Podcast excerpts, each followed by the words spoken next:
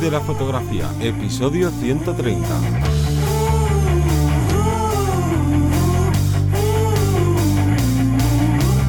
Bienvenido o bienvenida al podcast que te enseña a vivir de tu pasión, es decir, vivir de la fotografía, donde semana tras semana te traemos todo lo relacionado con el mundo fotográfico como negocio, ya sea el marketing, la búsqueda de clientes, el posicionamiento online, la marca personal, cuánto cobrar y un largo etcétera. Pero me voy a presentar, yo soy Johnny Gómez y contigo y conmigo tienes a Teseo Ruiz. Hola, buenas. Este es el último episodio que dedicamos a este monográfico del marketing de las 4 Ps, por tanto, obviamente nos queda la última P, que es la de promoción.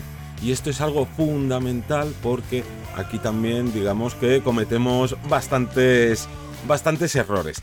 Pero antes de empezar a entrar en, en el tema de la promoción, hay que hacer el call to action de este podcast y es que bueno, mejor cuéntanoslo tú, Teseo, que si no ya me, lanzo. Me lanzo yo. Eh, solo queríamos recordaros que en vivirdelafotografía.es tenéis la academia Membership, que es como un Netflix, un HBO de fotografía, que por solo 33 céntimos al día vais a poder tener contenido, bueno, muchísimo contenido, cada vez va creciendo más porque tenemos ya no solo los cursos que ya tenemos grabados, sino todos los cursos que van avanzando, tres clases semanales. Y esta semana continuamos con el curso de Set Alight 3D, que es un software especializado precisamente para la gente que trabaja iluminación, sobre todo en estudio. Ojo, que nos habéis preguntado si solo era para flash, no, también es luz continua, también tenemos la opción de luz continua y tenemos, bueno, un montón de, cacharros para probar. A mí que me, encanta ese programa porque me da pie a no comprar, a no gastar y a ver in situ, en el momento exacto, según cómo voy colocando la luz, cómo va quedando esa, esa iluminación, esa escena. Vamos a poder incluso emular nuestro propio estudio, salón, cocina, donde hagamos la sesión lo vamos a poder eh, copiar, por así decirlo, y llevar a un formato virtual. Y luego también continuamos con los viernes de edición que seguimos con Capture One dándole mucha caña. Sí, y ya sabes que todo esto por 33 céntimos al día y ya vamos por 22, 21, 22 cursos. Ya son tantos que, nos cuesta recordarlo. Pero bueno, vamos con el tema de hoy que era la promoción y es que esto es un punto sin duda clave para cualquier persona que se quiera dedicar o se esté dedicando a la fotografía, ya que si hacemos, digamos, una promoción equivocada, una promoción eh, errónea, pues no vamos a conseguir visibilidad. Y si no conseguimos visibilidad, no hay clientes. Así de sencillo. Y ¿por qué la gente no, no, que a lo mejor intenta vivir de la fotografía y no lo consigue? pues el gran tanto por ciento sin duda es porque no consiguen esa visibilidad, no porque sean malos fotógrafos, malas fotógrafas o que hagan mal su trabajo, no. No, no van ciegos. Yo, yo, creo que van ciegos y al final vas con una venda y te vas guiando de una serie de consejos de lo que tú has visto erróneamente a otros usuarios, otros fotógrafos y al final te vas dando golpes o echando el dinero donde crees que, va, a crecer algo y no, y crece. Y aquí, aunque normalmente pues vamos como increciendo, ¿no? Vamos contando pequeñas cosas hasta que llegamos al punto bestia, pues hoy lo vamos a hacer al revés. Vamos a empezar por la chicha. Y es que hay una cosa que hay que entender. Si tú te estás promocionando donde no están tus clientes, es el mayor error que puedes cometer. Aquí ya me da igual que, por ejemplo, sea que mm, te estás promocionando en una red social en la que no están tus clientes o porque te estés dirigiendo a un público que no sea eh, el público que al final te va a querer contratar. Por tanto, hay gente que se promociona muy bien, pero que no consigue clientes. Y ahí lo vemos en, ¿no? Poniendo el ejemplo típico de, las redes sociales, gente que tiene muchísimos números eh, altísimos, con muchísimos seguidores, muchísimos likes, comentarios, pero que no llegan a conseguir trabajo. Así que vamos a ir desgranando por qué, por qué sucede esto. Entonces, lo primero es, da igual la red social que esté de moda. Ahora mismo, pues puede ser quizás TikTok la que más se use, pero claro, ahí hay clientes de fotografía, o más bien, cambio la pregunta, ¿hay clientes que necesiten tus fotografías? Pues seguramente sea difícil, porque claro, aunque esto va cambiando irá evolucionando TikTok, a día de hoy la gran mayoría de usuarios que utilizan esta red social es gente muy joven. Y aquí, en España, y no solo en España, sino en casi todo el mundo, pues estamos en un momento en que la gente joven, pues ya sea porque está estudiando o porque es difícil conseguir trabajo cuando tienes cierta edad, pues no tienes dinero. Entonces, ¿cómo te van a contratar?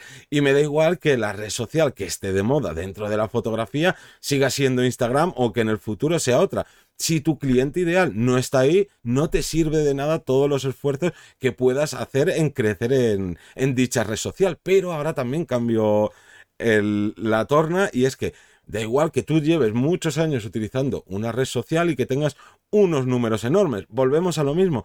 Si tus clientes a los que tú estás ofreciendo estos servicios no les interesa, mal vamos.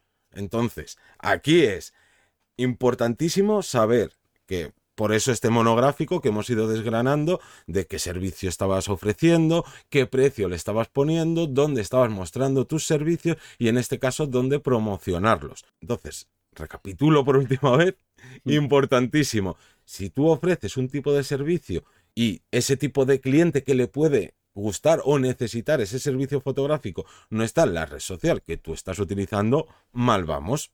Es que caemos en el error muchas veces de pensar que los números son clientes. O sea, cuanto más gente me siga, cuanta más gente le da like o cuanto más mm, famoso pueda ser o famosa pueda ser, eh, más eh, clientes vamos a tener. No, no va de la mano. Sí que es cierto que está claro que al final llegas a más gente y hay más posibilidades de que haya un cliente potencial por ahí por medio, ¿vale? De esos grandes grupos, pero no tiene, no tiene por qué. Y, de esto sí que habría que desgranar en este caso, pensar cuál es nuestro cliente. No nos cansamos ya, o sea, perdón, nos cansamos de ver a muchos fotógrafos anunciando promociones y elementos para otros fotógrafos y no son su target. No puede ser que yo esté explicando con estos parámetros en cámara, fíjate, eh, yo pongo esta ISO, este diafragma, este no sé qué, en mi espacio, en mi red social X, el que sea, si luego cuando me van a contratar, el que me va a contratar le da igual esos parámetros porque no tiene ni idea de fotografía. Otra cosa es que yo quiera eh, formar a otros fotógrafos, enseñar a otros fotógrafos de, pues eso, aprovechar porque luego voy a vender unos cursos, porque voy a hacer tal, vale, es una parte de formación dentro de la fotografía, pero hay mil tipos de fotografía, igual que si tú quieres trabajar con empresas, porque muchas veces igual se nos queda, parece que se nos queda el patio corto. Los fotógrafos solo hacen fotos de retrato o de bodas. No, no, hay muchísimos fotógrafos, yo me incluyo en entre ellos, que trabajamos con fotografía con empresas, pymes, grandes empresas, promociones, publicidades, distribuidores. Entonces, en esos casos, en redes sociales no están. Eh, perdón, en esta, en la red social de Instagram, vamos a llamarlo bien, que es la que estamos hablando sin nombrar el nombre, no están. Entonces, aquí vendría a desarrollar la siguiente pregunta. ¿Dónde se encuentran tus potenciales clientes? ¿Vale? Para saber dónde se encuentran, dónde se encuentran, lo que tenemos que saber es em, cuál es tu cliente potencial, ¿no? Digo, si es una empresa, si es un particular, si es el particular que, está buscando. Es que es, esa es la pregunta, la segunda pregunta clave que te tienes que hacer, porque es que depende de lo que ofrezcas, pueden estar en una red social o en otra. Por ejemplo, si haces fotografía gastronómica, pues oye, aunque el restaurante al que te gustaría ofrecerle tus servicios esté en Instagram, a lo mejor eso lo lleva un community manager que no tiene mano ni tiene contacto con el dueño, el gerente o quien sea, y entonces de nada te sirve que le dé like a tus publicaciones y demás. Pero en cambio ahí, en LinkedIn, te va a ser mucho más fácil orientarte a ese tipo de, de clientes, ¿no? Como tú decías, más orientados a pymes o a pequeñas o grandes empresas. Entonces, aquí no te podemos decir dónde están tus clientes y por tanto dónde tienes que promocionarte, sino que esto es una pregunta que te tienes que hacer a ti, que es quién es mi cliente ideal y por dónde se mueve. Y todo esto que, claro, puedes estar escuchando y decir, ya, y yo qué sé, si estoy empezando. Bueno, pues en nuestra página web puedes ir ahí al buscador y vas a tener varios podcasts en los que ya estamos, ¿no? En los que ya hemos hablado de cómo conocer a tu cliente ideal y aún así nos reservamos una pequeña pildorita que vamos a dar después, eh, ¿no? Siguiendo, siguiendo este, el desarrollo de este podcast, para que es un truco súper útil para si no tienes ni idea al final de cuentas de, vale, yo sé que quiero ofrecer esto a este tipo de persona, pero no sé por dónde se mueven, no sé cuál es la edad más habitual en la que contratarían mis servicios, no te preocupes porque lo vamos a ver después. Y es que la cosa es que nos terminamos quedando en los lugares, me da igual que sean redes sociales, sean otro tipo de plataforma, que nosotros usamos como usuarios. Y yo a lo mejor, pues mm, puedo no utilizar Facebook porque no me gusta la plataforma, pero si mis clientes están en Facebook, allí es donde tengo que promocionarme. Es que me da igual que a mí Facebook me parece, me pueda parecer que está anquilosada o que no me gusta lo que veo allí o no me gusta la interfaz. Da igual esto no es ocio, esto a final de cuentas es trabajo y por tanto nos tenemos que quitar esos chips. Hay, mm, por ejemplo, hay pocos fotógrafos que estén en Twitter, ¿no? En comparación con otras redes sociales.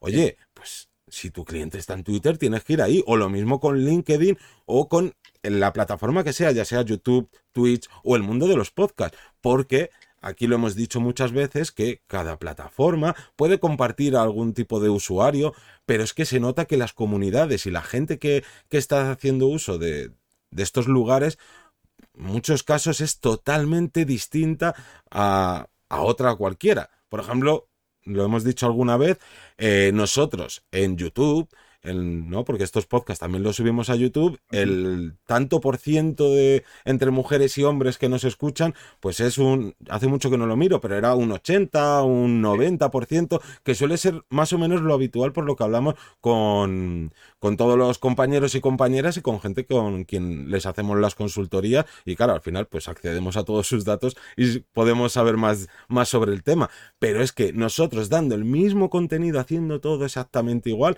en el mundo del podcast, a día de hoy tenemos más tanto por ciento de mujeres que de hombres. Está muy igualado, pero ya hasta las mujeres ha subido. Por tanto, es importantísimo no quedarte únicamente en, no, es que a mí lo que me gusta es esta red social, por tanto, toda mi promoción va ahí. No, error. Y además, estamos hablando de promoción, pero ojo, hay que destacar, ya nos metemos el tercer apartado, que será la parte de publicidad. Una cosa es crear contenido que al final estás eh, siendo interesante, ¿no? Pues para esos futuros clientes que están, que ya te conocen. Ojo, que aquí estás creando un contenido para gente que ya te está conociendo. Pero no es lo mismo crear contenido que meter publicidad o crear publicidad, ya que de esta forma vas a abrirte, te va a conocer gente nueva, vas a tener mayor posibilidad y vas a acceder, tus futuros clientes van a poder acceder a ti, cosa que antes no te conocían. O sea, tú puedes hacer un contenido genial, pero si no te promocionas o va en el boca a boca o bueno, eh, sí que es cierto que la creación de contenido va un poquito más lenta. Claro. la publicidad es un golpe en la mesa que te dice, oye, esto eh, vale mm. para, para extender. Claro, si tú empiezas de cero y haces creación de contenido, que nosotros lo defendemos como, vamos, de las mejores herramientas. Exactamente, por eso estamos haciendo este podcast. Es de las mejores herramientas, pero esto no es blanco o negro. Eh, tenemos que hacer todo lo que esté en nuestra mano. Y tú imagínate, si tú empiezas de cero cualquier cosa, ya sea un perfil en una red social, o empiezas a crear vídeos en YouTube, o empiezas a hacer podcast, ¿cuánto vas a tardar en llegar a 5.000 clientes? Vas a tardar meses, como mínimo vas a tardar meses, que sí, que te puede tocar la lotería, igual que te puede, se te puede viralizar la primera foto que publiques o el primer vídeo, pero no es lo normal. Entonces, para llegar a esos 5.000 personas te va a costar meses de trabajo. Pero en cambio con la publicidad pagando, llegar a 5.000 personas es súper económico. Por tanto, no nos olvidemos de la publicidad. Y aquí volvemos también al factor de antes. ¿Dónde terminas haciendo publicidad? No, en la red social que más me gusta, que es la que llevo utilizando toda la vida y tal. Pues de nada te sirve a lo mejor gastarte 100 euros o 2.000 euros en publicidad si ahí no está tu tipo de cliente porque no utilizan esa red social. Y entonces, volvemos a lo mismo de antes. Tienes que promocionarte, en este caso, con publicidad de pago, donde estén tus clientes y ojo, que aquí hay muchos sitios donde hacer la publicidad. No existe solo Instagram, no existe solo Facebook, no existe solo Google.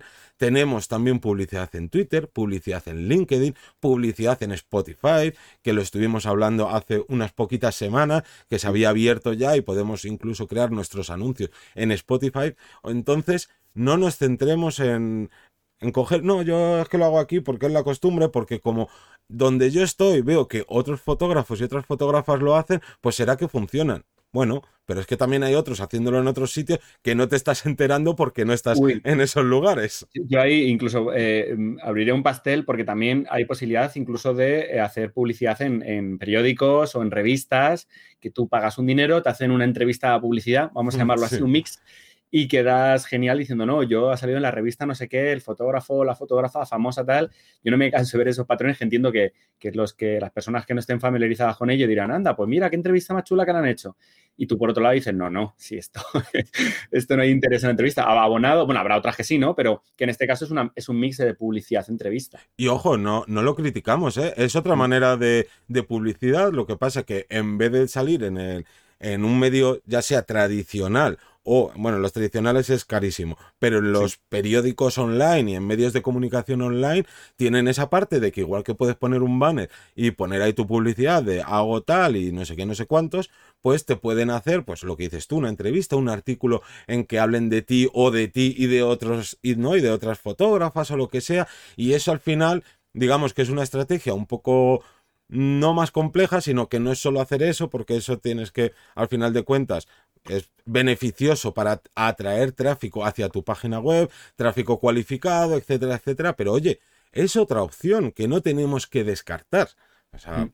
Y luego, por último, ¿no? La, la publicidad. en el email marketing, que sería. Perdón, la, yo quería hablar de, la publicidad tradicional. Ah, sí, verdad. Claro, que igual que hablábamos en, en, el podcast pasado, que no solo hay que ofrecer los servicios en el mundo online, sino que si tienes opciones en el mundo online, pues hay, ¿no? Cuanto más abarques, siempre es mejor. Obviamente, siempre con sabiendo hacia dónde apuntas, no ir a lo loco. Y aquí, ¿qué pasa?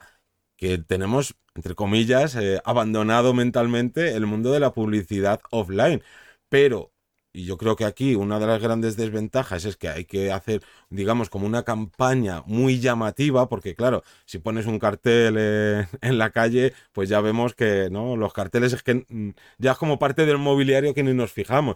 Pero oye, hay por ahí casos de, gente que ha hecho publicidad. Yo, recuerdo una, una, mm. campaña que se hizo aquí en Madrid, en el barrio de Malasaña, de bodas, y hubo un fotógrafo que puso en las publicidades de en las marquesinas de la calle, justo en esas zonas un poco más transitadas o más, digamos, más de moda, en plan, a la segunda va la vencida o algo así, en plan, por fin, eh, cásate, esta vez cásate de verdad o algo así, o tiraba un poco a, dañar la patata, como digo yo, pinchaba un poco ahí, precisamente para, eh, ahora es, el momento en el que el fotógrafo no tiene que fallarte, algo así, hacía como un título en plan como, eh, estaba buscando un target que era gente que se volvía a casar o, que no había tenido buenas fotografías en la primera boda y que como que esta era la boda importante, entre comillas, por lo tanto necesitabas un fotógrafo eh, que estuviera a la altura, ¿no? Entonces, yo no sé si le llegó a funcionar, supongo que sí, porque claro, es que te parabas a verlo, era como súper llamativo, ¿no? Entonces, bueno, es otra, es otra posibilidad. Total, y luego como bien estabas introduciendo, tendríamos el email marketing, porque de momento toda la promoción, ¿no? de la que estamos hablando y la que más se centra la gente es como en conseguir clientes nuevos, pero ojo, que si ya has conseguido clientes, también puedes hacer, ¿no? Remarketing, que se diría. Y ese remarketing, que es volver a contactar con gente que ya ha confiado en ti, que ya le has hecho un trabajo y que saben cómo hacen las, cómo haces las cosas y están contentos, oye, pues volverá, ¿no? A llamarles a la puerta, por así decirlo. Y todo esto se puede hacer con el email marketing, pero no solo con los clientes que ya te han contratado, que normalmente pues pueden ser más o menos, pero un tanto por ciento bastante menor de los que voy a hablar ahora, de los que simplemente se han interesado y esto lo habréis sufrido todos y todas. ¿Cuánta gente os ha escrito por mediante la web, mediante redes sociales, oye, esto, no sé qué, se han interesado y han dejado de, de, contestarte? O algunos poquitos que te dicen, oye, pues mira, me interesa, pero por X motivos ahora mismo no.